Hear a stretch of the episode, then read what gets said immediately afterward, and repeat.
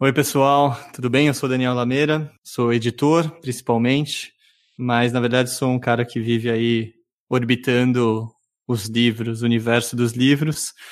Trabalhei em diversas editoras, livrarias, na Livraria da Vila, Finac, na Leia, na Aleph durante muito tempo, na Intrínseca nos últimos dois anos, como editor de aquisições também.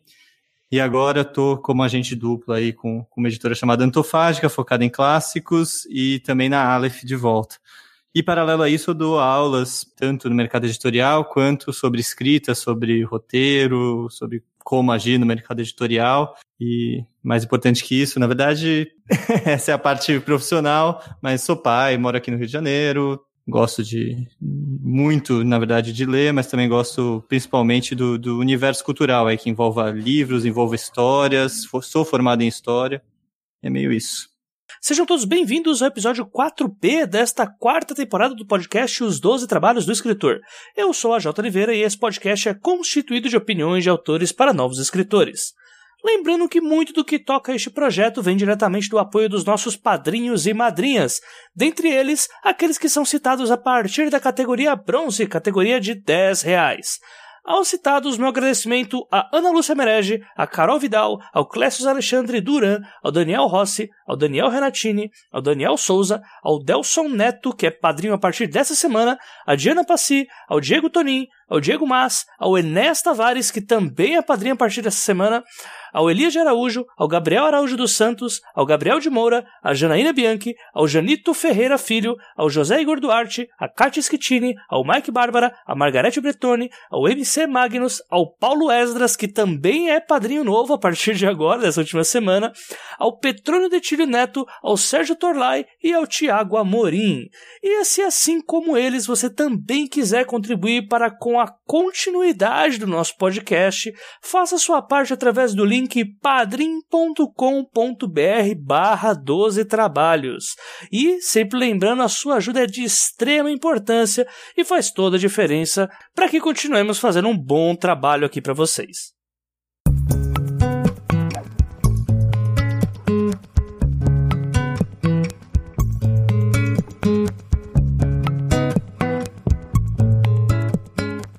Na primeira parte desse episódio, falamos com a Jana e a Paola, lá do Curta Ficção, sobre o funcionamento desse processo de escrita acompanhada com o mentor.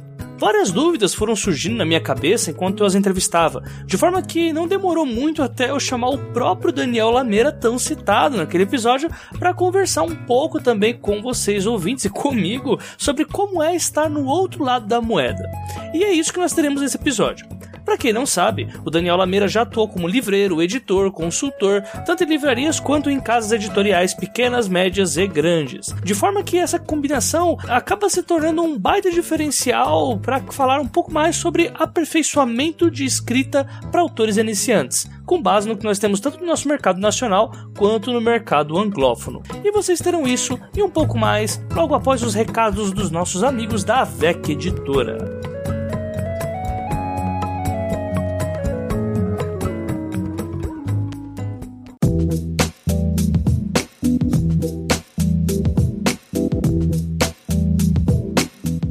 Já é de praxe que esse é o momento em que nós falamos sobre aqueles que ajudam com patrocínio a publicar o nosso podcast, a produzir o nosso podcast, que são os amigos da VEC Editora.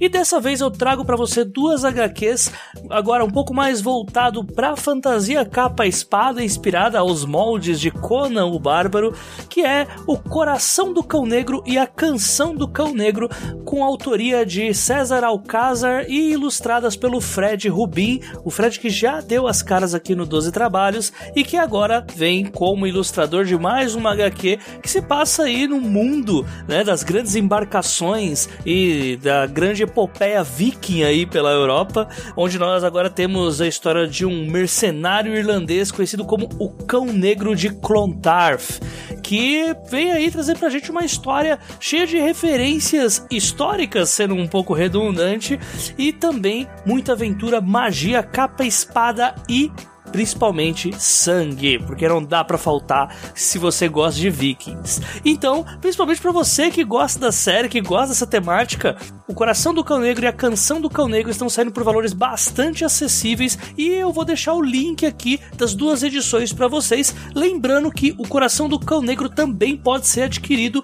para quem é assinante do Kindle Unlimited. Então, vocês têm aí essa possibilidade de também já darem uma olhada no Coração do Cão Negro gratuitamente, gratuita entre aspas, né? Tendo a assinatura da Amazon e a Canção do Cão Negro através do link aqui no episódio do podcast. É só vocês chegarem aqui no episódio no site do Audiocosmo que vai estar tá lá para vocês mais um trabalho que a VEC Editora traz pra gente com traços incríveis do Fred Rubin e diferente do que nós temos no Matrimônio do Céu e Inferno, dessa vez bastante ação, bastante vísceras, né, rolando em O Coração do Cão Negro e a Canção do Cão Negro da AVEC Editora. Mais uma edição aí trazendo fantasia, trazendo autores nacionais, um pouco do que nós temos em autoria numa editora independente. E não se esqueçam, deem uma olhadinha nos links aqui de O Coração do Cão Negro e A Canção do Cão Negro. E também vou deixar aqui o link para quem quiser assinar o Kindle Unlimited também para ter acesso ao Coração do Cão Negro de César Alcázar e Fred Rubin. Bora lá pro episódio. É, Daniel, como que surgiu essa ideia de trabalhar acompanhando autores, né? Esse processo ou de coach, ou mentoria, ou acompanhamento, consultoria, seja lá como quiser chamar. E até vai uma dúvida minha. Eu queria saber se isso vai de acordo com o que você pode ter visto como editor, alguma suposta falta de maturidade no mercado em alguns pontos já não são mais tabus lá fora. É, Boa pergunta. E aconteceu, e eu não sei se eu sou o melhor exemplar de, um, de alguém que faz isso na média, né? Porque tem muita gente que leva isso talvez mais como negócio do que eu levo. Eu comecei fazendo isso, na verdade, foi o contrário. Eu trabalhei durante muito tempo contratando livro para as editoras, é, desde 2000, sei lá, quase 10 anos fazendo isso. E quando eu li o livro, Claro, você sente se você gostou, se você não gostou, se alguma coisa está fraca, mas raramente eu conseguia, quando eu não gostava, entender exatamente porque que eu não tinha gostado. Ou, né, quando eu gostava também não.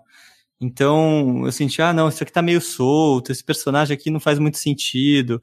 Mas eu falei, meu, por que que não faz sentido, né? O que que tá acontecendo? E, e eu comecei a me aprofundar e querer estudar o assunto. Então, aí eu fui pegar né, comecei lendo o McKee, mas depois comecei a ficar quase viciado em ler todos os livros sobre o assunto e fazer cursos de roteiro, de escrita, não, não voltado para eu escrever, mas voltado para entender como que funciona esse, é, não esse mecanismo, né, mas esse, esse pensar, esse criar artístico com palavras, né, quais as possibilidades, quais os caminhos, porque alguns são mais comerciais, por que não? Então eu me aprofundei bastante em, em, estudar isso. Eu nunca tive um foco muito grande nas editoras que eu trabalhei com, em autores nacionais. Na Novo Século, uma época que eu fiquei lá, tinha o selo Novos Talentos, que são, é aquele selo que cobra né, a publicação, e tinha alguns autores nacionais que eu comecei a ler ali. É, na lei eu tinha pego o Dracon para dar uma lida, mas não como editor principal, mas como né, alguém que está presente ali, que pode opinar numa coisa ou outra na Novo Século também tinha o Vianco. E aí eu comecei a ler e, prestar atenção e falar, putz, por que, que isso aqui está funcionando, por que, que isso aqui não está funcionando? E, e dar algumas sugestões para os autores, é, fazer um processo de edição, ainda que um pouco amador, para tentar ajudá-los. Eu senti que tem uma carência, né? O autor, quando escreve, ele, na grande maioria, quer uma troca, né? Quer opiniões que, que ajudem aquilo a, a, a ser diferente, a abrir janelas que talvez eles não tinham pensado. E, foi muito gratificante, mesmo que eu ainda estivesse fazendo isso de forma pequena, conversar ali na época, sei lá, com a Samantha Rhodes, com a Laura Conrado, com gêneros até que nem são o, o que eu na época lia, mas falar, putz, acho essa personagem tão boa, por que, que você não explorou ela mais, né? Isso que ela faz. E aí eu gostei disso. E aí, quando eu fui para Aleph, que é focada em ficção científica e praticamente não tem autores nacionais, eu comecei a abrir mais de, de trocar ideias. Trocar ideias com autores, todo mundo que mandava livro, eu falei, olha, na Aleph não vai publicar, mas eu lia e dava um parecerzinho ali, trocava uma ideia e, paralelo a isso, estudando mais para isso. É, tive um grande amigo que, que anteviu é, essa necessidade de estudo e continua estudando, que para mim é um dos maiores quadrinistas pouco reconhecidos no Brasil, que, que é o Leandro Melite. Ele tem um quadrinho chamado Tabloid, tem outro Existência do Azul. A gente trabalhou junto na livraria e eu via ele nessa busca, nessa busca por é, equilibrar um, um, lado mais artístico e um lado narrativo que, que prende o leitor. Né? E que quando você começa a pesquisar, você vê que tem técnicas para isso, né? Assim como tem técnicas para pintar. Tem uma caixa de ferramentas que você pode usar na escrita e, e, se você domina elas, você não usa propositadamente, ou você usa né, propositadamente. Eu, tô, eu fiquei muito é, encantado com esse universo, com as possibilidades e o quanto a maioria dos autores não, não chegam a ter esse acesso. Então, depois de, de alguns anos, um projeto que também eu acabei me envolvendo muito, que eu gostei, foi um prazer pessoal incrível, que foi o da ordem, é, de editar a Ordem Vermelha, que é o livro do Felipe Castilho, em parceria com a Comic Con, que na verdade eu estava ali desde o início, desde a concepção, a primeira imagem que o Érico me mostrou foi, putz, isso é uma história do caramba, quem a gente vai chamar para escrever? E aí eu chamei o Felipe e a gente foi muito próximo nesse processo de criação, de desenhar o mapa da história, sabe? Numa A3 no chão de casa, e falar, meu, o que a gente vai fazer aqui? Como vai ser virada de ato? Como vai ser a estrutura maior, né? Porque o Felipe é um monstro escrevendo, ele escreve muito bem. Mas ter tido essa troca com ele, para mim foi extremamente enriquecedor, porque eu vi que algumas opiniões ali faziam sentido e ele dava outra em cima e a gente ia trocando.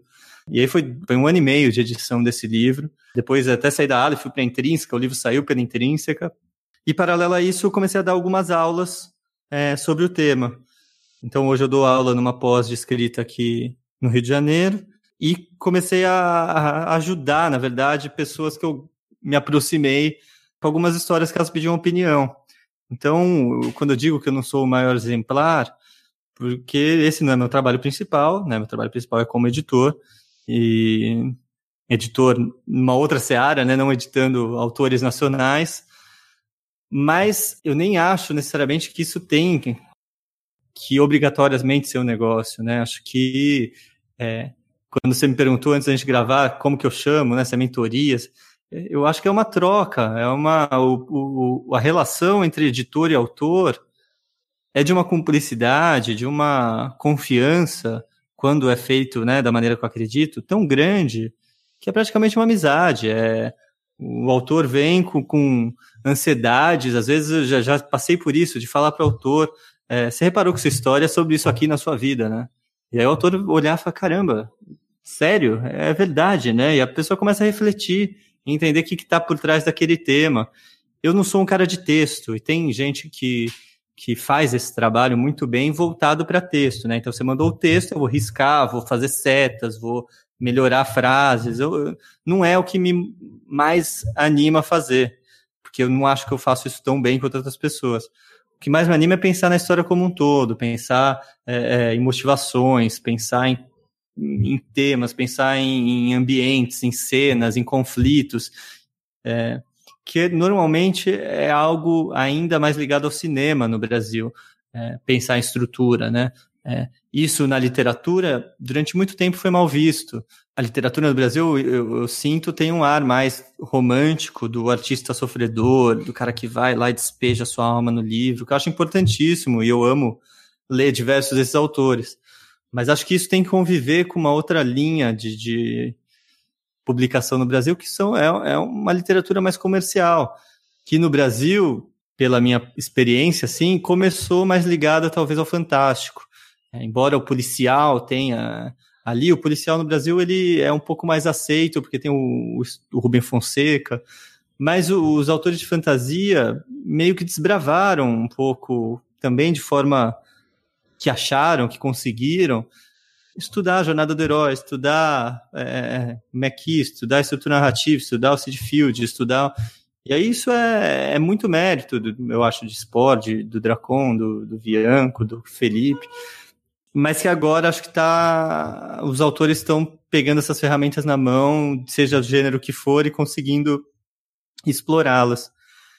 Então, também, já antecipando um pouco, talvez, eu acho que o autor tem que procurar um editor, né, eu brinco, eu brinco com, a Paola e com a Jana às vezes que é um personal publisher que eu sou, porque é, o que eu acabo fazendo é ajudando elas onde eu consigo ajudar. É, então, putz, eu consigo ajudar com uma dica de mercado, porque eu tenho mais essa experiência de mercado, é, de, de, de, como editar, de como divulgar, de como fazer o marketing, é, por causa das minhas experiências passadas. Mas eu não consigo ajudar elas tanto na, em, outros, em outras coisas que. Então, dependendo do que o autor quer, ele também tem que fazer esse estudo de quem pode ajudá-lo, né? De qual área que ele mais precisa ajuda. Questionei o Daniel sobre a visão que ele tem sobre alguns ídolos de barro, ou vícios, que autores nacionais no geral têm. Apesar de ser uma pergunta que normalmente eu faço quando convido editores para falar aqui no 12 Trabalhos sobre os manuscritos que eles acabam recebendo, achei que valeu muito a pena a resposta que o Daniel passou a seguir. Talvez isso seja fruto até mesmo do tamanho do nosso mercado mesmo, né? Porque quanto menor é o mercado e menos há o acesso das pessoas a uma determinada profissão, mais romântica ela é simplesmente pela falta de informação que a gente tem do que se baseia ela, né? Você tem razão, então... você tem razão.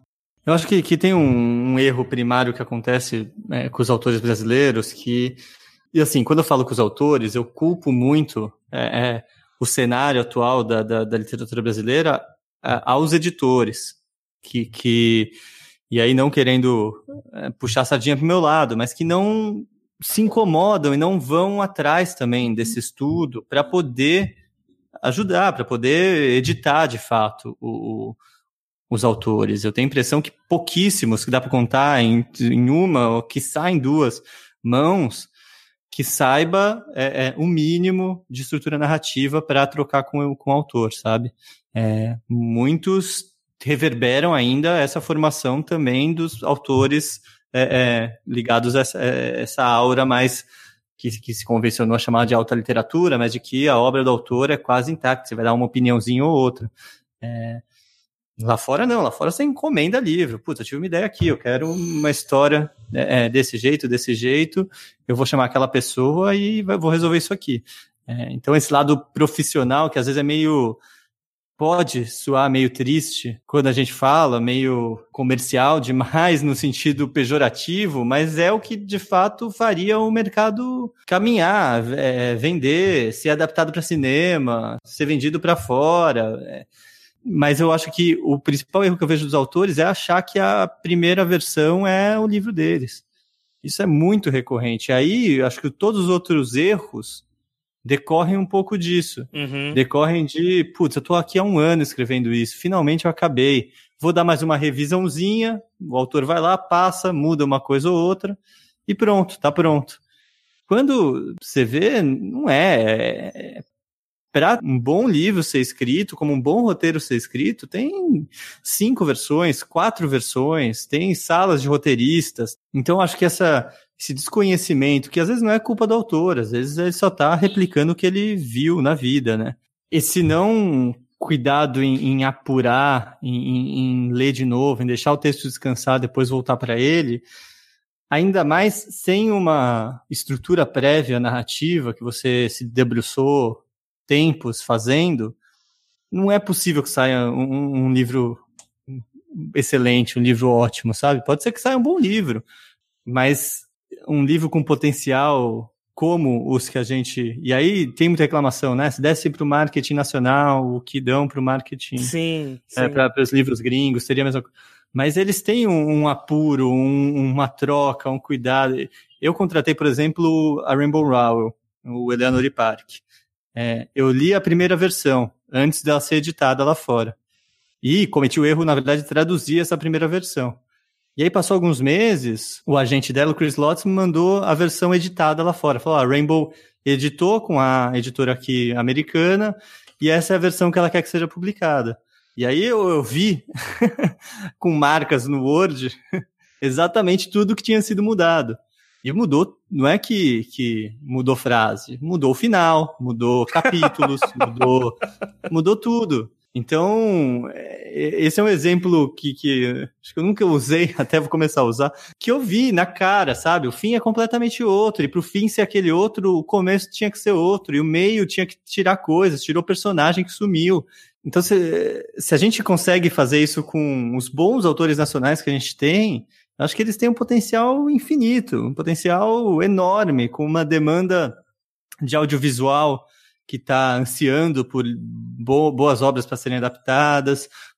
É, autor nacional para editora é incrível, porque você tem um cara trabalhando pelo livro, fazendo, né, correndo atrás é, de vender, e você não tem o custo da tradução. Então é o que as editoras mais gostariam de ter autores nacionais que elas confiassem para botar dinheiro ali. E nas, dentro das editoras, a conta é muito reta. É você botando né, o seu na reta, literalmente. Eu vou contratar isso aqui. Se eu falar que isso aqui vai vender e falar e insistir e falar, meu, pode confiar em mim. O pessoal acredita, isso em qualquer editora. Se isso acontecer na, na Intrínseca, na Harper, na Planeta, no, na Aleph, fala, meu, confia. Isso aqui vai vender 10 mil livros, vai vender 15 mil livros. Pode pôr dinheiro que no marketing, pô, eu, vamos fazer eventos, esse cara vai viajar ao Brasil. Só que se não vender, é o seu na reta também, né? Se você fizer tudo isso e não der certo, isso fica vai ser lembrado, vai ser, pô, o cara achou que aquilo ali ia vender, não vendeu. Eu vi um monte de casos é, é, na minha carreira acontecendo, é, de amigos, de. É, como editei pouco nacional, não tenho isso, esse, isso na minha conta ainda, mas é muito angustiante. É. Com certeza. E, e, no fim é isso, é um sonho do, do editor ter um autor parceiro, um autor que ele confia, um autor que corre atrás do seu próprio público, de que entende o lado da editora muitas vezes. Então, é, eu acho que o principal erro do autor hoje é não se dedicar mais tempo àquilo que ele escreveu. E, e aí sim, tempo e dinheiro também, né? Tempo e, meu, contratar alguém que você confie no, no gênero que você está fazendo, né? Sei lá, você está escrevendo um YA, putz, vê algum autor de YA que você gosta, vê um agente de YA que você gosta, paga uma leitura crítica, considera o que a pessoa falou, a, troca que você teve, volta naquilo, reescreve. Não está mais conseguindo fazer isso, deixa descansar uns meses, volta depois. Esse acho que é a, a dica de ouro assim que, que dá para dar para autores. Se você confia no que está fazendo, não adianta pedir para todo mundo, outras pessoas confiarem. Né? Se você confia que aquilo é bom, que aquilo vai dar certo, que aquilo vai impactar as pessoas, o maior sinal de que você confia é você se dedicar àquilo. É você se dedicar em tempo e se dedicar em, em dinheiro, em fazer uma boa capa, em imprimir. É, é um filtro natural. Os leitores críticos e os agentes, claro, eles são um filtro porque eles leem e falam se é bom ou não, mas também eles já são um filtro óbvio de que a pessoa se dedicou o mínimo para descobrir quem é o agente, quem é o leitor crítico que dialoga com a obra dela. Então, beleza, esse escritor aqui já passou um milhão de outros escritores que, que escrevem e ficam lá. E, e, beleza, já entrar aqui na, no hall de 10 mil escritores, sei lá, que sabem minimamente um pouco do que estão fazendo é, é, no sentido profissional, né? Não só no sentido de escrita. Nessa parte do papo, Lameira explanou um pouco sobre o tipo de trabalho que ele faz com os escritores antes mesmo de dar início à escrita. Ao mesmo tempo, é um aprendizado pra gente, porque quando a gente vê alguma coisa ali que, que é isso, quando você recebe uma pergunta, às vezes você não sabe responder, putz, eu vou. Ou quando eu quero explicar alguma coisa, alguma aula, sabe, putz, essa aula vai ser sobre diálogo. Putz, é, é, você acaba se, se mergulhando naquilo também para ter troca. Eu acho que é, é que eu vejo já entrando então na escrita de fato, que, que os autores confundem às vezes, é história de narrativa. Então, você fazer a sua história é uma coisa. O, o, Joãozinho acordou, saiu de casa, se trocou, desceu as escadas, foi até a escola, fez isso aqui na escola, blá, blá, blá, blá.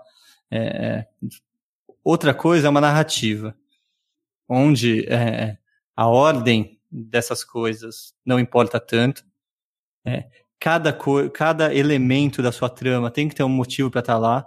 Então, se, se ele parou para amarrar o tênis na vida real, isso era quando ele estava saindo de casa e amarrou, isso na trama pode ter um simbolismo de estar errado, isso na trama pode ter um simbolismo de você estar tá inseguro do que você vai fazer. Então, uma narrativa é uma outra coisa Claro, primeiro você pode ter sua história e aí cada autor vai de um jeito. A Jana, por exemplo, escreveu 400 páginas de, de, de livro. É, e depois ela voltou e agora está mexendo nisso. Tem gente que não, tem gente que vai e, e começa a, a, já detalhar, que é como eu acabo pensando, né? Mas não necessariamente o autor tem que pensar, que é detalhar, beleza. Isso é uma história, isso são três atos, isso aqui são dez pontos principais da história, cada ponto da história tem tantas cenas, cada cena tem tantos bits. É, Para mim é uma coisa muito lógica de se ver. É, aqui tem que ter uma passagem importante, aqui tem que ter outra, mas eu não acho que o autor necessariamente tem que estar tá a par de tantos detalhes técnicos, porque às vezes isso pode também é, tirar uma outra coisa. Vai, varia de autor para autor, né? Eu acho. Eu acho que você tem que sentir. A primeira pergunta que eu faço quando eu começo a, a trabalhar com alguém é: meu, o que, que você quer? O que, que você quer da sua vida? Você quer publicar um livro. É uma ótima é, pergunta, marcante? E, as, é, é, muito difícil as pessoas saberem, porque as pessoas querem tudo. Não, eu quero vender, eu quero ser um, né, um best-seller, eu quero colocar aqui uma coisa completamente do, do fundo do meu ser, eu quero. É, então, dependendo do que você quer, beleza. Eu quero, eu quero isso aqui, eu quero não. Eu tenho essa história, que é a história da minha vida, que tem relação com trauma passado, e eu quero, na verdade, criar uma boa história com isso aqui. Ótimo. Pô, perfeito, gostoso trabalhar. Ah, não, eu tenho essa história aqui que eu quero que venda, quero ser publicado pela seguinte. Tá, então beleza, vamos ver aqui o que a seguinte publica publica isso aqui, isso aqui, isso aqui. Essas histórias têm um padrão, mais ou menos, que vem por aqui. Os autores nacionais que eles publicaram já fizeram isso, isso, isso. Vamos aqui para a história, quais, qual é o modelo. A intenção é, é importante. Partindo da intenção para a prática, aí você começa a, a, variar de acordo com o que vai. Mas acho que um aspecto primário é você. E aí eu adoro fazer isso, porque deixa os alunos e maluco, que é esquece tudo que você já fez, me conta a história em um tweet, é, né? Uma premissa. Me conta. E aí a pessoa conta uma premissa, eu falo, nunca ia querer, né? Nunca ia querer ler isso, não parece legal. Como que você pode deixar isso aqui legal? Porque não importa as suas 400 páginas. As pessoas têm que vender o livro, as pessoas, né? O vendedor da editora vai lá no comprador falar: ah, essa é a história disso, disso, disso. O booktuber vai pegar a quarta capa e vai ler: ah, essa é a história disso, disso, disso, não quero ler. Então, por mais lindo que você escreva, por mais é, diálogos incríveis que você faça, se sua premissa não, não é boa, acabou. É muito difícil seu livro dar certo. Então, voltar para a premissa e ficar quebrando a cabeça para rearranjar aquelas palavras, colocar elemento novo, mudar de lado, isso fica com uma potência subatômica quase, que tudo da sua história vai sair de lá. Então, se, se você pega, sei lá, tô com laranja mecânica aqui na minha frente. Alex e seu grupo de adolescentes abusam da ultraviolência e Alex é, é pego pelo Estado e lobotomizado para pagar as consequências disso, sei lá. É, mas isso é muito forte, né? É, uhum. Star Wars.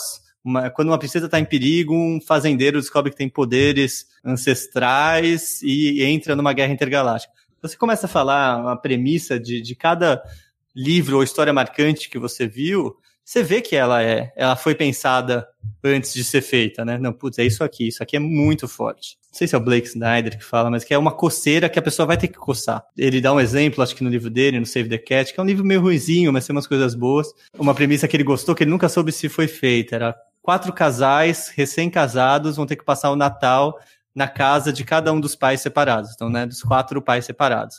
Então você consegue visualizar tudo que vai acontecer na história a partir daí, né? Putz, cada pai vai ter uma situação engraçada, meio cômica, mas que vai refletir um pouco se eles querem ou não ficar juntos. São quase quatro testes que eles estão passando. É uma coisa divertida que eu vou ver, que eu vou relaxar. Você Parece já consegue imaginar de reality show, né?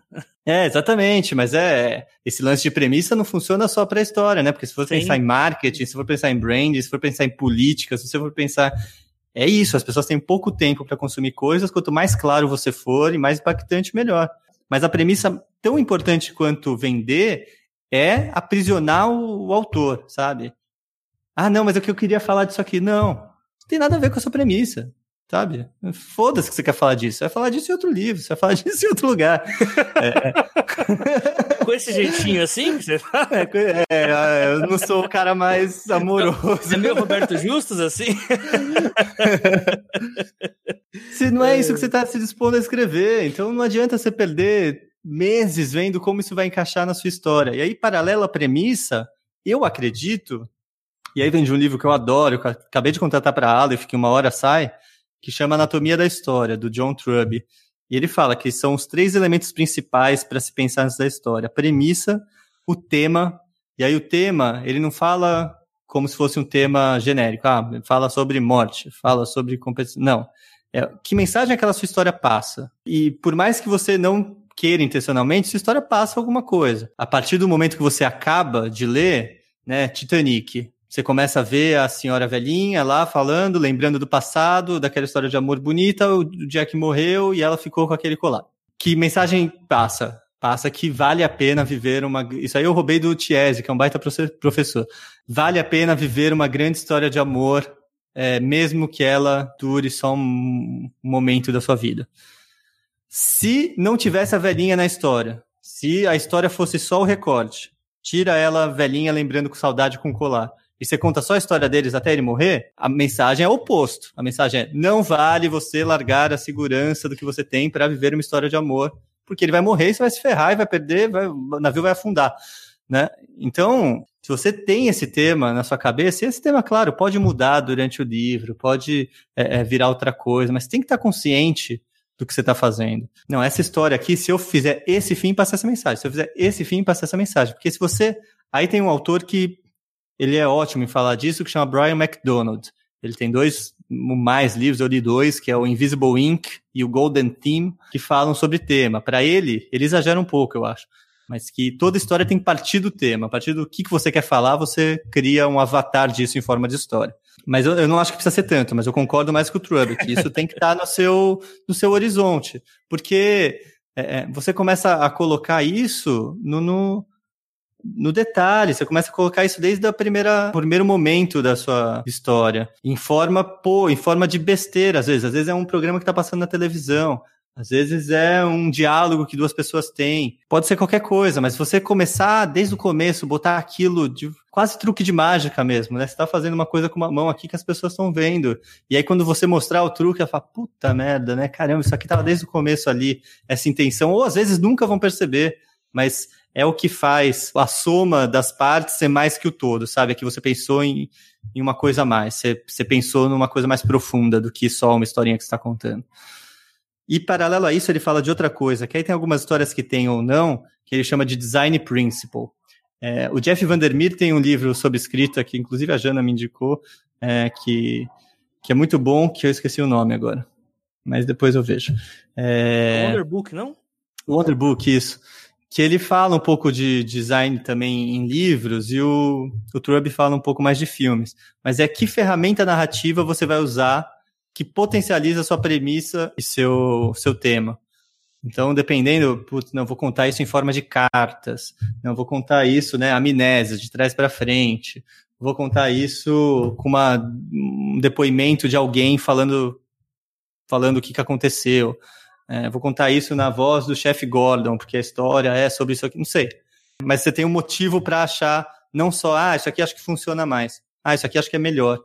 Que é isso, não só porque é mais bonito, né? O que é mais, é, mais bonito, é melhor, é não sei o que lá. Você fica numa coisa super pessoal e não prática, né? Não, putz, vou tomar essa decisão de colocar a criança contando essa história aqui que eu tô fazendo, porque isso aqui, isso aqui, isso aqui. Ou não, vou contar através da avó dela porque é uma história sobre ancestralidade, sobre. não sei. Mas você toma uma decisão consciente, pelo menos você está fazendo. Saiu desses três pontos, e aí eu estou sendo completamente é, transparente sobre o método assim que eu acho eficiente, mas que pode não uhum. funcionar para algumas pessoas. Eu vou para o protagonista. Beleza, quem que é a sua história? Ah, a minha história é do Don Draper. O Don Draper é esse cara, papapá. Beleza é, nessa história que a gente está contando aqui, começo, meio e fim, que é diferente de série de TV que, que tem outra lógica. Qual que é a fraqueza né, dele? É, ah, não, ele é muito egoísta e não sei o que, não sei o que lá. Como essa fraqueza está machucando alguém? que é um jeito fácil de você mostrar para as pessoas que essa fraqueza não é só para ele. Se for só para ele, foda, se fode aí já é. Não, essa fraqueza, essa fraqueza além de machucar ele também está atrapalhando a vida. O que, que ele precisa aprender? Qual que é a necessidade que ele às vezes nem sabe? Ah, não, ele precisa aprender que o outro é tão importante quanto ele, sei lá. Que é, qual que é o desejo dele nessa história? E aqui é uma coisa importantíssima, porque eu, às vezes muitas histórias só tem um dos dois. Ou só tem o desejo físico, ah, não, essa pessoa quer roubar o grande artefato do mago X que está no, no castelo de não sei o que lá. E não tem esse aprendizado do, do protagonista. Ou numa coisa mais, às vezes, literária, não, é só ele não tentando ser egoísta. E quase que não tem desejo na história, só você acompanhando aquele. E a história não anda, não prende, não, é só um, uma. Eu ia falar uma palavra que eu não posso, mas é, é só encheção de linguiça para você se mostrar ali, como, olha como é narrativa, olha como é. Então, não, se você consegue descobrir o que, que essa pessoa pode passar, o Michael do Poderoso Chefão, ele, é, o objetivo dele é continuar sendo, né, ele é o, o filho é, é, caçula da família, que sempre se achou de certa forma superior porque não está envolvido na máfia, e o objetivo dele, que ele não sabe, né, a necessidade dele, na verdade, é parar de ser arrogante por ser é, é, entender que ele não é superior aos outros, parar de ser egoísta e tão confiante de si. Qual que é o desejo dele? Vingar a morte do pai. É uma coisa física. Vou lá e vou vingar a morte do meu pai. E aí ele, através, é, ele vai conseguir aprender o que ele tem que aprender? No, no Poder do Chefão, não. O Poder do Chefão é uma tragédia. Ele, essa necessidade moral, psicológica dele, ele não atinge. Ele, pelo contrário, ele vira o cara mais tirânico possível, né? É o quanto é, ele se corrompe para conseguir esse desejo, né? É, exatamente, ele não conseguiu alcançar. Numa história de final feliz, não, a pessoa normalmente consegue atingir aquela necessidade, mesmo que não consiga atingir o desejo. É, Pequena Miss Sunshine, a menina quer ganhar o concurso de, é, de beleza da, é de São Francisco, não lembro. Ela não ganha, mas a necessidade psicológica de toda a família é cumprida porque eles conseguem se juntar e ver que é mais importante é né, mais importante do que interesses externos ou é a gente se entender entre si, sei lá. Beleza, então tem o desejo, aí qual que é o plano para conseguir esse desejo? Quais são os obstáculos, os oponentes que vão estar no meio, na frente desse desejo? E no fim, o que, que, que, o personagem muda? O que, que aprende? É, tem uma formulinha besta que é, é, a fraqueza mais ação é igual à mudança. Então, se a pessoa tem essa fraqueza, como você vai espizinhar aquele seu personagem? Aí é, muito autor tem dó. Muito autor tem dó do personagem, sabe? É, é, dó de duas coisas. Dó de fazer esse personagem não ser bom no começo, bom, digo, completo, né? É, tem que ter alguma falha, de certa forma, ali naquele começo, para você espizinhar para ele aprender e no final ele melhorar. O protagonista tem que ter alguma mudança no decorrer da história, senão né? Não, é uma história que. Qualquer história que a gente conta, se você contar uma história de criança, se você contar uma história é, é, que você fez ali, putz, fui na Bienal, encontrei não sei o que, não sei o que lá, e sabe o que ele falou? Putz, isso, isso, isso. E eu não acredito que. Você mudou, né? Você mudou a partir do momento daquilo. Então, o seu personagem também tem que mudar. Outra coisa que eu vejo muitos autores fazerem é um encantamento. Isso aí em fantasia é gigante. É, um encantamento e uma adoração pelo que criou que supera a sua história. Quando você pergunta para algum autor, putz, o que, é a sua história? E a pessoa começa a descrever o um mundo, putz, é um mundo assim. Ah, não, não é essa a sua história. É, sua história é de alguém que está indo fazer alguma coisa. É do Frodo que está com um fardo enorme vai ter que passar por uma terra fantástica e, e assustadora para um ser pequeno, para enfrentar todos os perigos e traições para é, se livrar desse fardo que corrompe ele. É a história dele. Não, os detalhes são é, é, simbólicos, são secundários, são de apoio. E a mesma coisa com coadjuvante. Tem muito autor que se encanta com, com quem não é protagonista e quer explorar aquilo ao máximo. Então, é o besta lá, que todo mundo fala que é o Kill Your Darlings, né? É, mate seus queridinhos, mas é, é, na verdade, não foca onde não é sua história. Aí a premissa ajuda. Se é a história do Joãozinho, que é não sei o que, e que depois de fazer isso passa por isso, é essa história que você está contando. Você só vai contar uma história de coadjuvante se ela ajudar a sua principal, se ela suportar a mudança do personagem. Então, o coadjuvante pode ser um espelho do seu personagem principal. É, pode acontecer uma coisa, ah, olha, se ele tivesse ido por outro caminho, era isso que tinha acontecido com ele. Ou pode, é, é, se a história é sobre, sei lá, deixa eu pensar aqui, você começar a fazer as coisas, você é, tem que perder seus medos. Você coloca coadjuvantes que exploram o tema medo, perder os medos de formas diferentes, e, e isso vai ser ajudar o aprendizado do protagonista na decisão final. Então, esses normalmente são alguns vícios, aí, como você disse, que, que costumam aparecer em primeiros rascunhos, em primeiras versões de livros. E aí, sempre que surge no grupo as paradas do tipo, ah, as editoras só imprimem a panela de autores. É. e aí a gente para pra pensar, putz, cara, não, eu, falo ou você fala que. Tem... Não é que não tem, tem é. assim, principalmente no âmbito, acho que mais literário. Tem os amigos do amigo que, que se indicam. Eu, eu não venho disso, né? Eu venho de livraria, né? Do, do, do carrão aí de São Paulo tudo mais. Eu não tenho essa, esse, tem o pessoal que cresceu junto, que um conhece o outro, que indica ali. É, não tem como negar que exista, mas eu acho que isso é 10%, 15%. Acho que é, é, do que pode ser o mercado de autores nacionais, certeza, que são de pessoas, de editores buscando bons projetos que vão vender. É, é, não tem segredo. É, beleza, pode ter uma editora ou outra que queira é, é, publicar uma coisa um pouco mais é, menos relacionada à venda, mas hoje, se você for em qualquer editora, você tem que convencer o editor não só que você está contando uma história, mas que aquilo vai vender.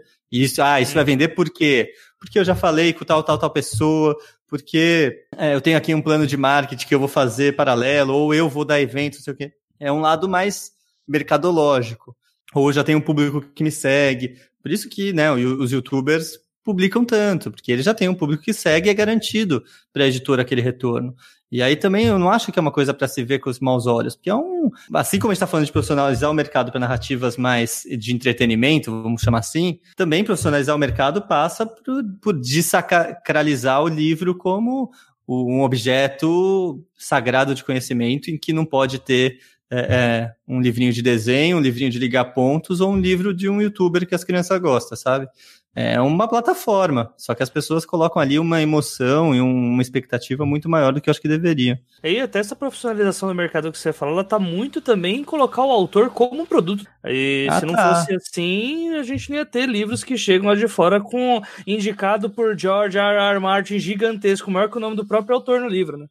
Sim, sim, aí faz parte do autor, se quiser, se pensar como um produto. É, é, ou como a negação de um produto, que também acaba. É, é, é, é cruel, porque tudo nesse universo capitalista que eu gostaria que não Exatamente. fosse, acaba, acaba virando um produto. Então, você pega, sei lá, o primeiro livro da, da, editora de clássicos que a gente lançou é o Metamorfose, ilustrado pelo Mutarelli.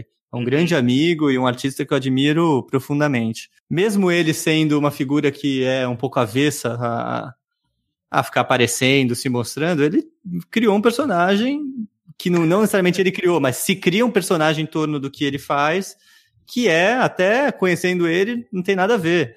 É, mesmo se você pensar Bukowski, se você pensar Hemingway, se você pensar é, é Jane Austen, Mary Shelley, a gente cria uma narrativa automática para as pessoas baseada no, nos excertos que a gente vê da vida dela.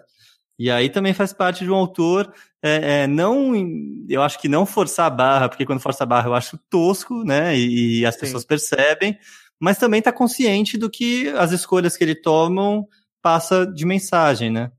Uma autora, por exemplo, que eu acho que é um exemplo para as pessoas seguirem, é, por exemplo, a Aline Bay, é, que acabou de ganhar um jabuti com o peso do pássaro morto, um livro que mistura poesia com, com uma narrativa, lançado por uma editora de pequeno porte, mas muito querida, que é a Nós, da Simone Paulino. E ela fez um trabalho surreal de divulgação.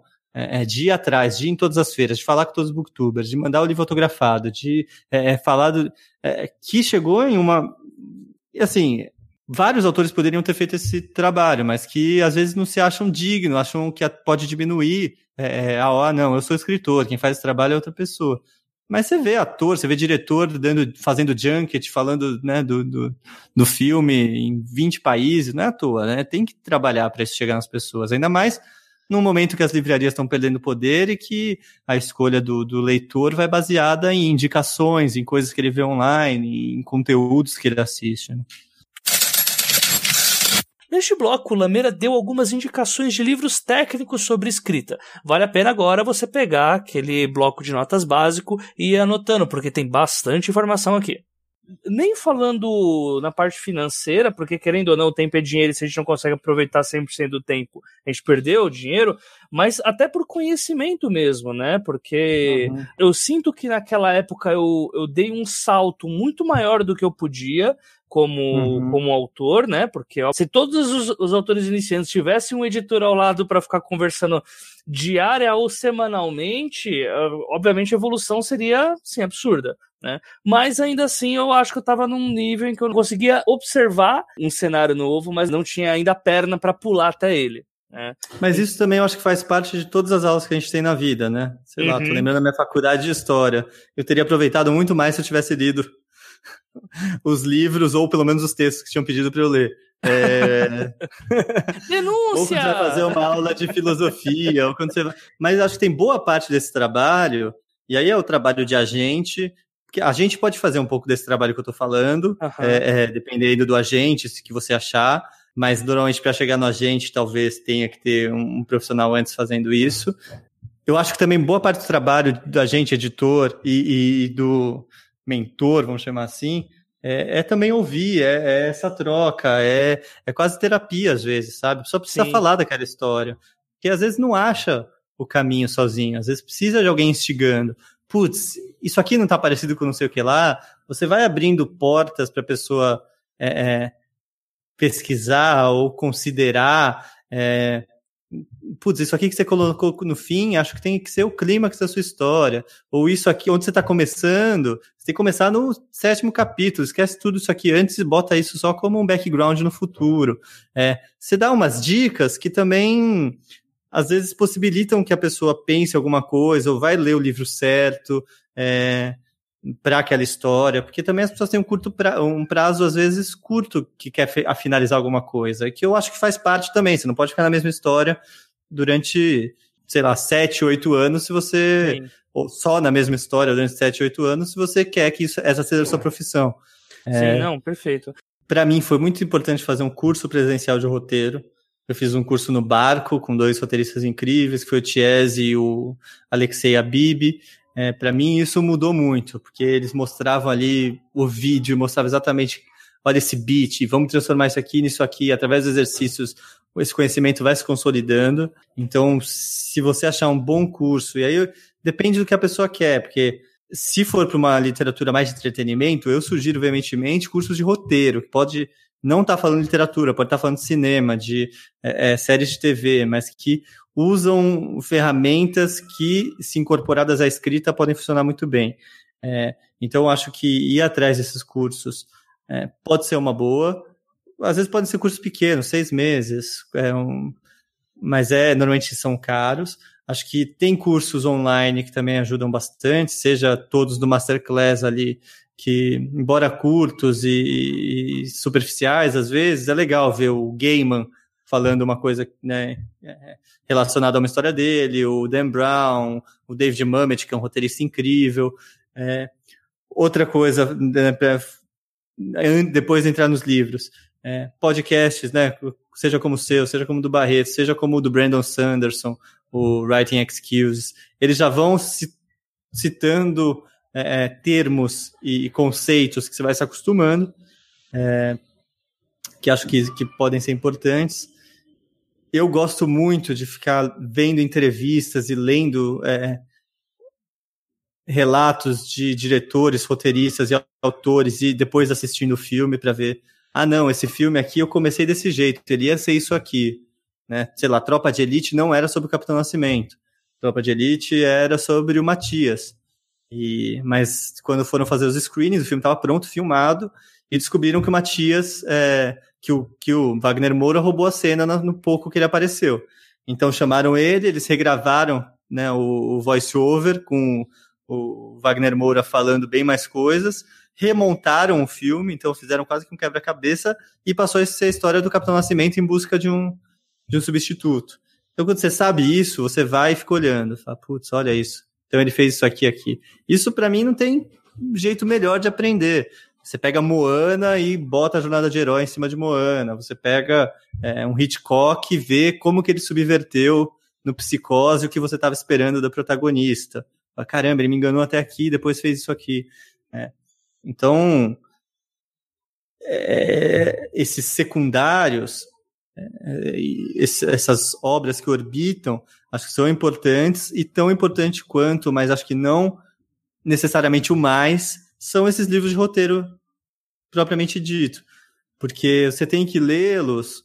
É, eu gosto de falar que eu prefiro que a pessoa escreva a história e depois a gente usa essas estruturas como um papel vegetal por cima, uma régua, a gente vê se dá para puxar um. Putz, isso aqui seria legal se encaixasse nessa parte aqui, isso aqui. É, é, do que ficar criando by the book. É, criando, putz, na página 55 eu tenho que fazer isso aqui. Isso eu acho muito chato, mas eu acho importante ter acesso a quem acha isso.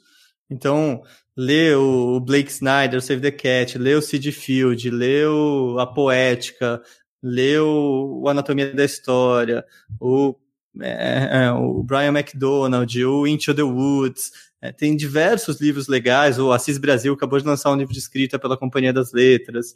É. Sim. Então, acho que esses ajudam a você, mas você não, não pode também ficar refém de um só e achar que aquela é a verdade absoluta. São várias verdades que você vai sobrepondo e adequando, usando como você quer, ou, ou é, subvertendo quando você quer. É muito legal quando você estuda isso profundamente e depois você vai e assiste um Mulholland Drive, sabe? Um filme do Lynch, um quadrinho do Daniel Close, e vê que eles não, não é, conscientemente estão fazendo outra coisa, mas sabendo o que eles estão fazendo. Isso que é o mais importante. Bem, acho que já deu para perceber já que inglês acaba sendo fundamental, né? Porque pouco desse, dessa produção a gente tem em português, né? Pouco, é. Em português, eh, a gente lançou Jornada do Escritor lá na Aleph. É, o MEC tem uma edição da Arte Letra, acho. Sim, é na Arte Letra. É...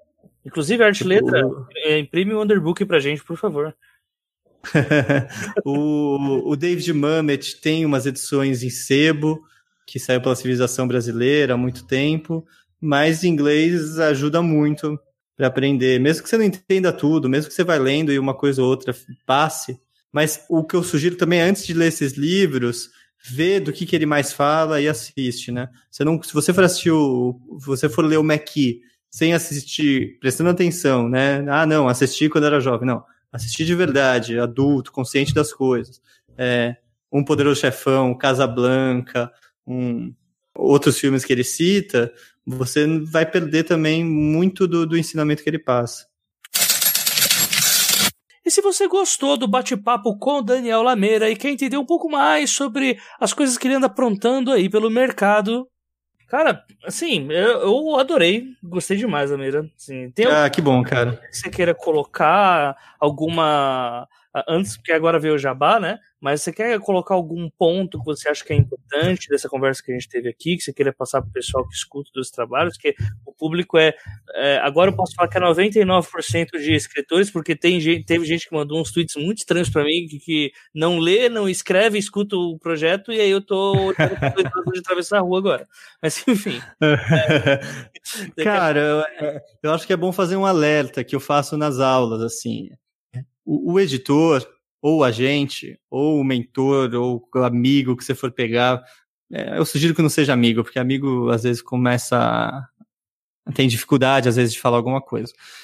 Eles têm os gostos próprios deles, né? É, não é uma ciência exata, então filtra também é, é as sugestões para o que ressoa com você. É, eu tenho, tenho um livro que eu gosto muito, uma série que a Leia lançou, que eu gosto muito de música, e eles têm uma série de história de canções, né? Que tem do Vinícius, do Chico, do Toquinho. E ali tem as cartas ou a história por trás de algumas músicas. E eu começo o curso que eu dou presencialmente com uma história do, do Chico e do Vinícius fazendo a música Valsinha. E o, o Chico fez, mandou para o Vinícius, o Vinícius gostou, acho que ele estava em Mar del Plata, mas falou: Ó, oh, Chico, dei uma apertada aqui na letra. E aí mandou uma letra com umas coisas completamente diferentes que o Chico tinha feito. E aí tem a carta do Chico respondendo para ele, falando poetinha, e pedindo desculpas, todo cheio de dedos, mas que tinha preferido, que já estava cantando a outra versão. Então, né, é o Vinícius, o Vinícius sabe fazer letra, sabe? mas o Chico também sabe. Então, é, confia também no que você quer fazer, no que você está fazendo, ouve, é, tem humildade para ouvir, de pensar, refletir, mas a decisão é sua, a carreira do escritor, e vocês fazem o que vocês querem também. Muito bom, muito bom. Então, Lameira, agora parte do jabá, né? Aí você não uh, decida aí do que você quer falar, porque você tem jabá de um milhão de coisas, né? Se quiser revelar já a data da Ordem Vermelha do segundo volume também pode revelar, apesar de eu saber que não tem ainda. Mas. é... Cara, Ordem Vermelha é um jabá, porque é um livro que eu adorei e ele tá completamente bem pensado, estruturado, só tem metade da história ali, então ele acaba no ponto de não retorno, né? Que se chama é, é, é, em alguns, em alguns estudos, é, e, mas pelo menos para estudar metade da história, tá tudo ali. Eu gostaria que o incidente incitante fosse um pouquinho antes, mas isso lendo agora depois. Mas é um livro espetacular. Felipe é um monstro, assim, de, de escritor. E eu vou fazer o jabá, então, do, das duas editoras que eu trabalho, porque jabá de, de mentoria eu não vou conseguir, provavelmente, por um tempo dar. É, mas é, acompanhar a Aleph lá, a gente está relançando vários livros que formaram minha noção de, de, de arte, de, de escrita. Tem alguns ali que vale muito a pena ler, qualquer escritor. Eu sugiro muito Philip K. Dick. É, a gente está relançando o Blade Runner com uma capa do Rafael Coutinho, que está linda, e é um livro que ele consegue explorar as várias camadas. É tanto uma divertida história de detetive, quanto um profundo exame do ser humano. É, e paralelo à, à Antofágica, que é essa nova editora que está lançando o primeiro livro, é, eu queria especialmente ressaltar o canal no YouTube que a gente fez, que está com dois vídeos, mas os vídeos vão ser focados na, na relação do clássico contemporâneo, nesse formato meio vídeo ensaio, nerd writer, lessons from the screenplay. É, então é um, tô super orgulhoso de não fazer um canal de propaganda, mas um canal de conteúdo de verdade. É, e o Metamorfose, que agora eu fiquei afundado nele durante um mês, lendo frase por frase, palavra por palavra. É, é surpreendente. O Kafka é um, um gênio mesmo. É, não tem nada ali à toa, isso que a gente está falando. Quando o café cai, quando ele olha para o quadro na parede, quando ele se lembra de uma coisa. Tem nada, nada que, que não seja impecável no livro. É, e essa edição nossa vai sair capa dura, com essas 90 ilustrações do Mutarelli, fazendo a transformação do Gregor Sansa. Então, eu estou ultra orgulhoso, talvez um dos livros que eu editei que eu esteja mais orgulhoso. É, e a gente começou a pré-venda essa semana. Então, ele sai dia 10 de maio. É, e vai estar tá então todos os links aqui na postagem. Isso aí, obrigado. Só isso mesmo, galera? Tem certeza? Acho que é isso, acho que tá bom, né? As pessoas me acham aí nas redes sociais, Daniel Lameira. É, eu não falo muito, eu sou meio. No Facebook talvez seja o lugar que eu seja mais ativo. É, então, vídeo mexe quando eu posto alguma coisa ali, sugiro algum livro que, que, que eu trabalhei, que eu tô lançando, que algum amigo tá, tá, tá lançando também, e sugiro que, não jabá, mas que frequentem os círculos de escritores, né? É, converse com as pessoas, troque ideias e se juntem, que no fim é isso que vale. Muito bom, beleza então, Lameira. Cara, muito obrigado mesmo. Eu, assim, eu, eu, eu não esperava que fosse tão bom. Eu, ah, pô, e não, cara. Tô... E não porque assim. Eu me sinto elogiado ou ofendido. Não, não. É, pode ter te elogiado mesmo. Eu não esperava que fosse tão. Tô brincando, tão bom tão bom mesmo, assim, porque é, tem aquela parada de, putz, vai me chamar para falar de novo daquilo, né? E aí, quando, como você é, é legal, com isso, né? Então... não, mas eu, eu acho muito chato quem é chato com essas coisas e não divide um pouco que sabe, porque o mundo dá voltas, amanhã também, putz, alguém sabe alguma coisa que você quer aprender, tem que ter essa troca mesmo. Hum. Inclusive, foi por isso que eu não te chamei para vir falar sobre editoras, porque você já tinha falado para me dar esse toque, pô, de novo, falar sobre editoras, vamos lá. Não, pode, pode, aí que a gente fala. Fala mal de todo, todo o mercado editorial, mas brinca. Falar mal? E chegamos ao fim deste episódio 4B, onde falamos sobre acompanhamento literário ou mentoria com o Daniel Lameira. Sempre lembrando que nos comentários do episódio ou nas redes sociais o assunto continua, e através dele, quem sabe possamos também trazer dúvidas para uma eventual parte 3. Ora, ora, quem sabe. Não deixe de nos seguir pelo Twitter através do arroba os 12 trabalhos, pelo Instagram no arroba 12 trabalhos, pela página do Facebook no arroba os 12 trabalhos, o 12 sempre sendo o número, ou se não, mandar suas mensagens, sugestões, dúvidas, críticas para o e-mail os 12 trabalhos arroba audiocosmo.com.br. Além do apoio patrocinado dos nossos amigos da AVEC Editora, o 12 Trabalhos vai ao ar graças ao esforço do pessoal que atua por trás das cortinas. Caso do Luiz Beber com o design, do Igor Silva com as redes sociais e a J. Oliveira, este que vos fala com a edição. Até lá, uma ótima semana a todos e não se esqueçam, sejam dignos de suas histórias. Até a próxima quinzena.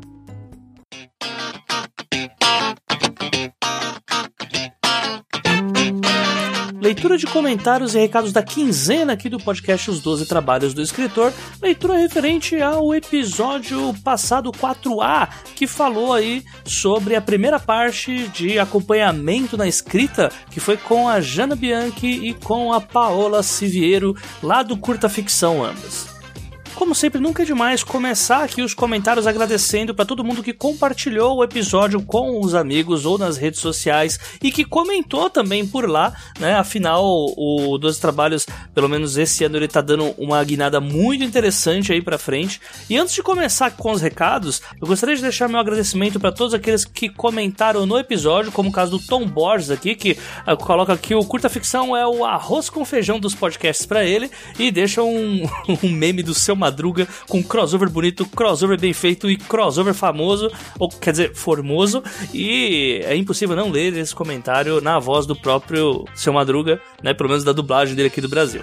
Um agradecimento também pro Mike Ivani, que fez o seguinte comentário: excelente episódio. Inclusive, vou favoritar aqui para ouvir mais uma vez os bastidores, entre aspas, da escrita e demais elementos do processo editorial, que são assuntos que me interessam muito. PS, sobre o comentário do episódio do William Blake, aqui eu quis dizer aqui no Brasil mesmo. PS2, por essas e outras eu confundo a J com o Thiago Lee. Porra, é um péssimo comentário esse, Mike. Eu, não, eu, quase não leio o seu comentário. Eu e o Lee não temos nada a ver um com o outro, mas enfim. Eu tava de boa na metade do episódio quando eu percebi que tava ouvindo 12 trabalhos e não curta ficção.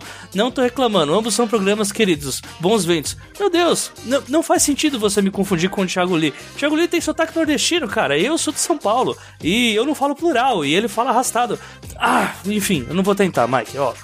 Também um agradecimento para Carol Vidal, que comentou o seguinte: há pouco tempo que soube que existia esse tipo de serviço de consultoria literária. Eu acho que viajando falando sobre isso.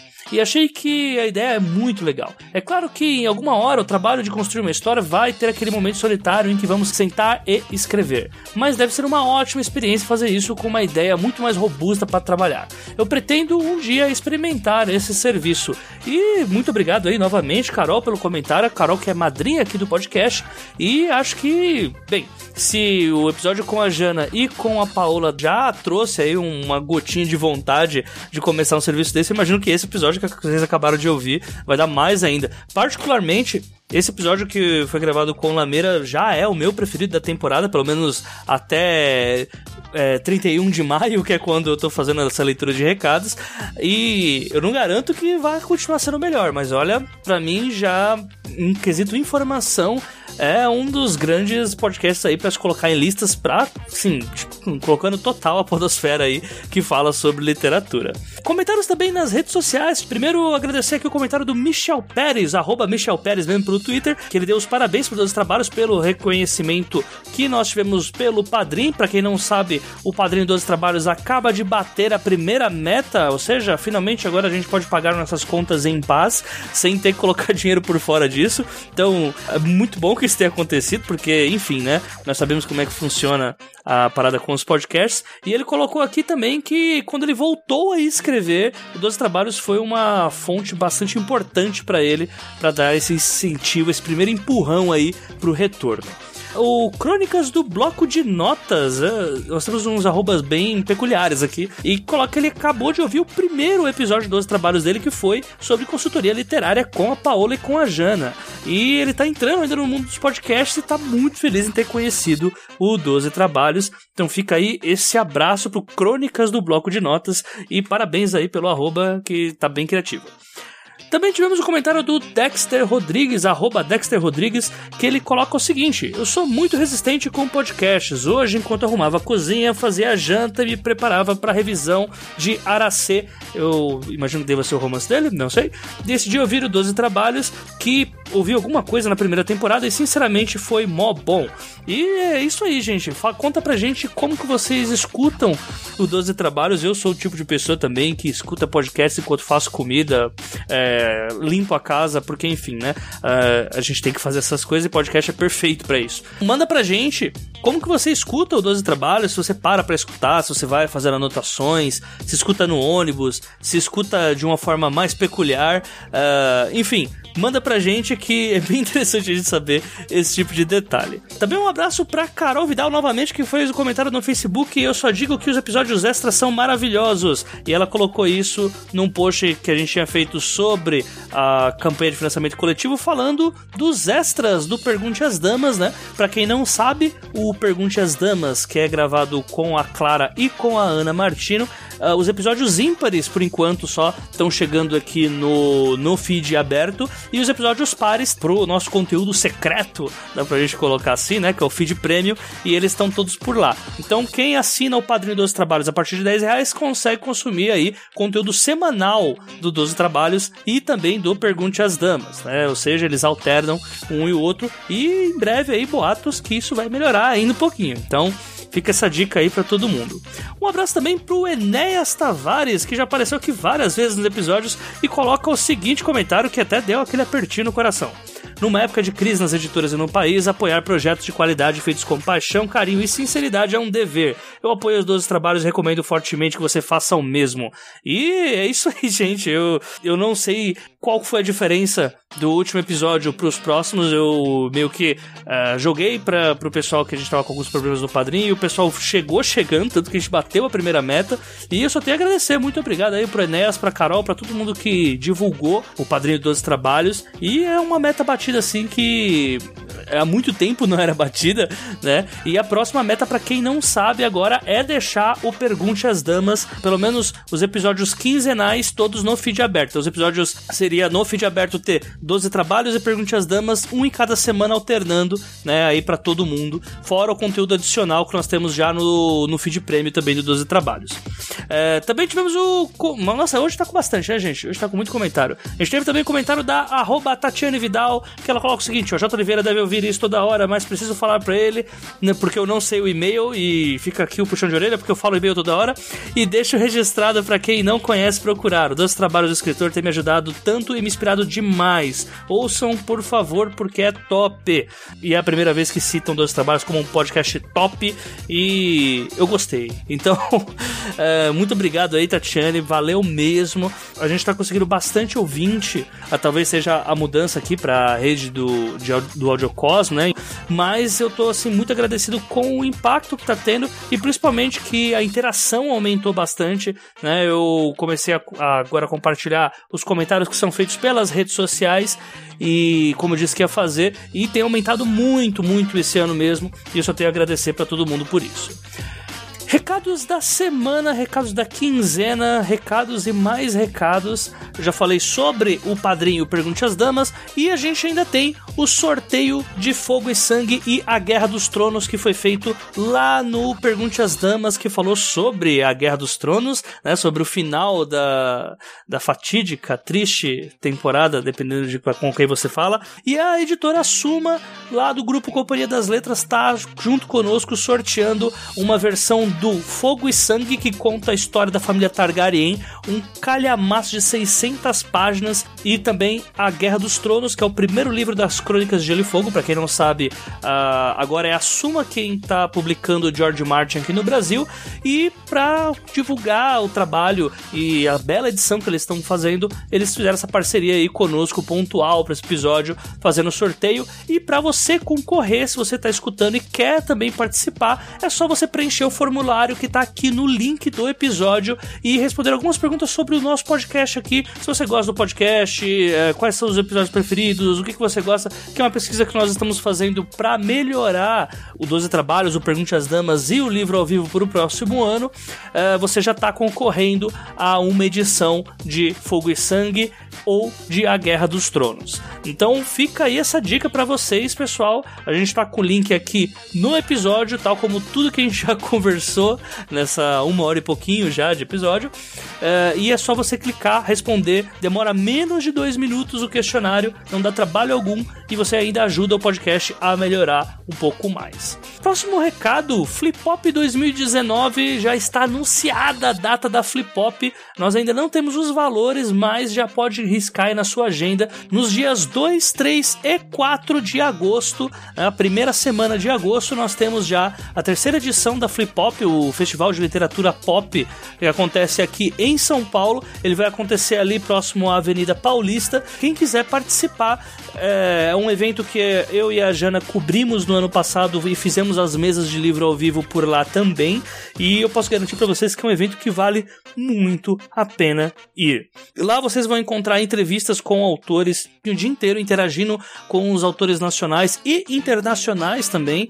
E lógico, tem também vendinhas de livros em promoção, muita coisa bacana acontecendo ao mesmo tempo. E a seguinte, ela tá divulgando Flip Pop e dando também uma opção para todos aqueles que quiserem acessar ao site, que vai estar também aqui no episódio, para que vocês enviem as suas sugestões de autores que vocês querem na Flip Pop. Então, é, se você escreve, se você conhece alguém que escreve, quer que essa pessoa compareça, vai lá no link. São várias editoras aí, um conglomerado muito legal.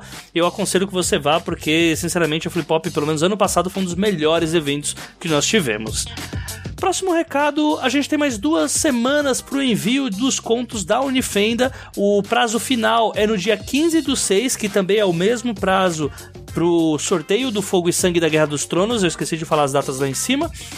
É, você pode enviar os seus contos da Unifenda até o dia 15 do 6 e eu, a Jana e o André Caniato já estamos aí uh, recebendo uma boa quantia de contos e já começamos a lê-los para começar o nosso processo de seleção, que vai ser bem duro pelo que eu tô sentindo, já que uh, tá aparecendo uns textos muito legais. Então, se você consegue escrever bem rápido, se você já tá trabalhando no seu texto desde que nós anunciamos, a gente tá chegando já no prazo, faltam, nesse momento que eu tô gravando, faltam exatamente 15 dias pra gente fechar o prazo e vocês podem mandar. Para quem não sabe, a Unifenda é uma antologia de contos baseada na mesa de livro ao vivo que nós fizemos lá na Flip Pop de 2018. E se você quiser participar, é, basta você mandar o seu conto, a participação é gratuita e você vai estar tá lá ao lado de outros escritores e também ao lado de contos meu, da Jana, do André e também de outros autores aí que apareceram lá na Flip Pop e autores de alto garbo, elegância, se é que dá pra gente colocar dessa forma. Manda no e-mail certinho, vou deixar o link também aqui no fixado no episódio para vocês terem acesso ao edital. Penúltimo recado, mas não menos importante, leitura crítica sensível. Se você estiver esperando, estamos aí trabalhando para isso. Os filas têm que continuar vindo, pois os boletos não param em momento algum. Então eu mesmo, a Jota, é só vocês mandarem e-mail para mim se você estiver precisando de uma leitura crítica, leitura sensível para o seu romance, para sua noveleta, para o seu conto. Manda e-mail pra gente, a gente faz um orçamento legal e estamos juntos aí para tentar melhorar um pouco mais seu texto. É sempre aquele jabá básico do host do podcast, sempre finalizando com Asas Pingentes Imortais, meu romance lá do Watchpad, chegando a 9 mil leituras, vejam só, quem diria. Então vão lá, leiam, critiquem, já apareceu alguns ouvintes do 12 Trabalhos por lá, dando alguns pitacos, já dando comida de rabo até umas horas, porque eu erro umas coisas lá que, meu Deus do céu. Mas eu mais do que quero isso mesmo, então aparece lá, o link tá aqui também fixado no episódio. É só você clicar, ler e pode ir lá zoar o rosto do 12 Trabalhos. Mentira, não me zoem, gente. Levem a sério e. e digam o que, vocês acharam. Bem, eu acho que essa foi uma das leituras de comentários mais longas que eu já fiz, mas uh, daqui a uma semana nós estamos aí no feed prêmio agora com o Pergunte às Damas. E na próxima semana estamos aí com mais um episódio do 12 Trabalhos do Escritor. Essa temporada aí que tá prometendo bastante. Tem bastante gente legal para vir ainda. E eu espero que vocês sigam acompanhando o trabalho que eu tenho feito aqui no podcast. Um abraço para todo mundo e até daqui a duas semanas. Falou! Com certeza. É, Daniel, eu queria deixar aqui a, uma última questão, porque quando eu tava falando com a com a, a Jana e com a Paola, a gente. Elas falaram muito mal de mim? Olha, você vai rir bastante, porque vai, vai sincronizar bastante com algumas coisas que você colocou aqui, numa perspectiva mais, meu Deus, Lameira não gosta da minha história. Mas enfim. É, aí eu fico mal às vezes, porque eu, como não é meu trabalho principal, às vezes eu falo com elas no tempo que sobra ali. Putz, elas mandaram áudio e aí eu tenho que ser o mais sucinto e direto possível. Não, mas assim, foi ótimo, foi ótimo mesmo.